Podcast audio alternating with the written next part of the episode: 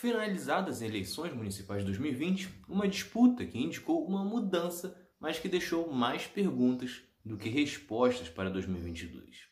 É Pilatos lá na Bíblia quem nos diz, e também faleceu por ter pescoço o infeliz autor da guilhotina de Paris. O resultado para a esquerda em 2020 pode ser considerado melhor do que o esperado, embora não possa ser avaliado exatamente como bom. Só que, como já havia destacado aqui, no final do primeiro turno, houve ao menos um recuo do extremismo. Candidatos alinhados a Bolsonaro tiveram um péssimo desempenho, como ficou confirmado na derrota de Crivella, que passou longe de se reeleger no Rio de Janeiro. E o cenário carioca traz a primeira das perguntas que fica para a corrida eleitoral para 2022. Afinal, o DEM conseguiu ganhar quatro capitais contando com o Rio. O partido, que é liderado por Rodrigo Maia, que flerta para ter Luciano Huck como candidato ao lado de Sérgio Moro, tem tudo para ser o principal concorrente do Bolsonaro dentro do campo da direita, ao lado do PSDB, que é o que tudo indica deve lançar Dória.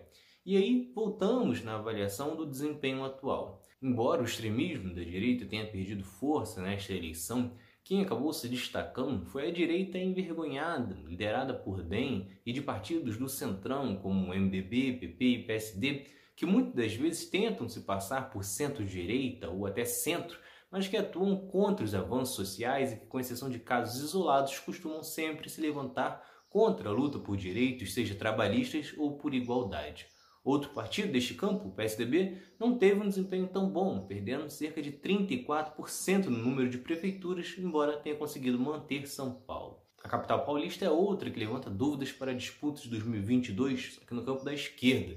Guilherme Boulos teve um desempenho excelente em São Paulo, fazendo uma grande campanha, dialogando com muita gente e virando votos. No entanto, Resta saber se ele conseguirá repetir e ampliar este rendimento em uma eleição nacional, que o pessoal até aqui não demonstrou ter muita força. Embora agora terá também o cartaz de Belém, com Edmilson Rodrigues tendo sido eleito primeiro do pessoal em uma capital.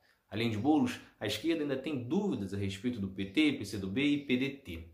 O Partido dos Trabalhadores não sangrou tanto nesta eleição, tendo perdido em números gerais, mas conquistando algumas cidades mais populosas, embora não tenha conseguido uma capital. Com isso, o PT mostrou que não perdeu, mas está tendo dificuldade de recuperar os votos que tinha na era Lula e até o primeiro mandato de Dilma.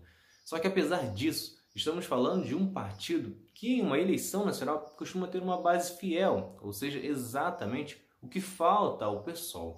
E que falta ao PDT também, que foi o partido de esquerda com mais prefeituras conquistadas, como já havia feito em 2016, mas que em 2018 não conseguiu sair dos 12%. Resta saber como estes grupos vão dialogar nos próximos quatro anos, porque esta disputa deixou mais dúvidas do que respostas.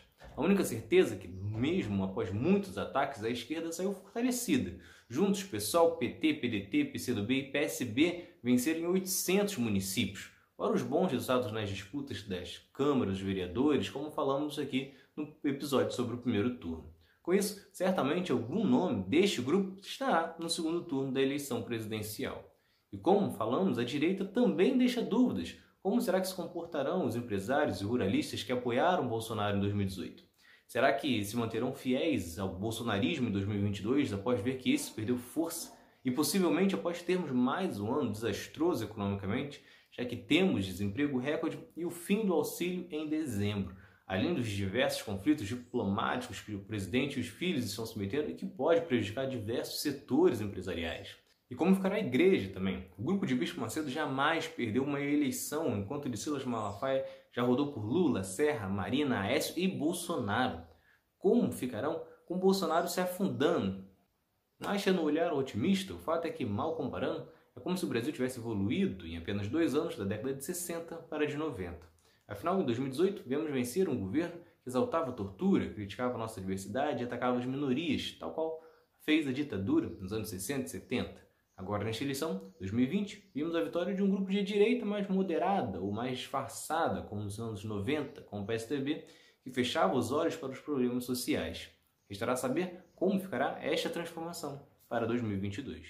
Se vocês gostaram, curtam, se inscrevam para não perder nenhum episódio do outro lado da história. Acompanhe a gente também nas redes sociais, estamos no Instagram, no Twitter, no Facebook, além do nosso podcast que está espalhado por todas as plataformas de áudio. Ah, e todas as fontes utilizadas neste episódio estão no nosso site, outroladodahistoria.com.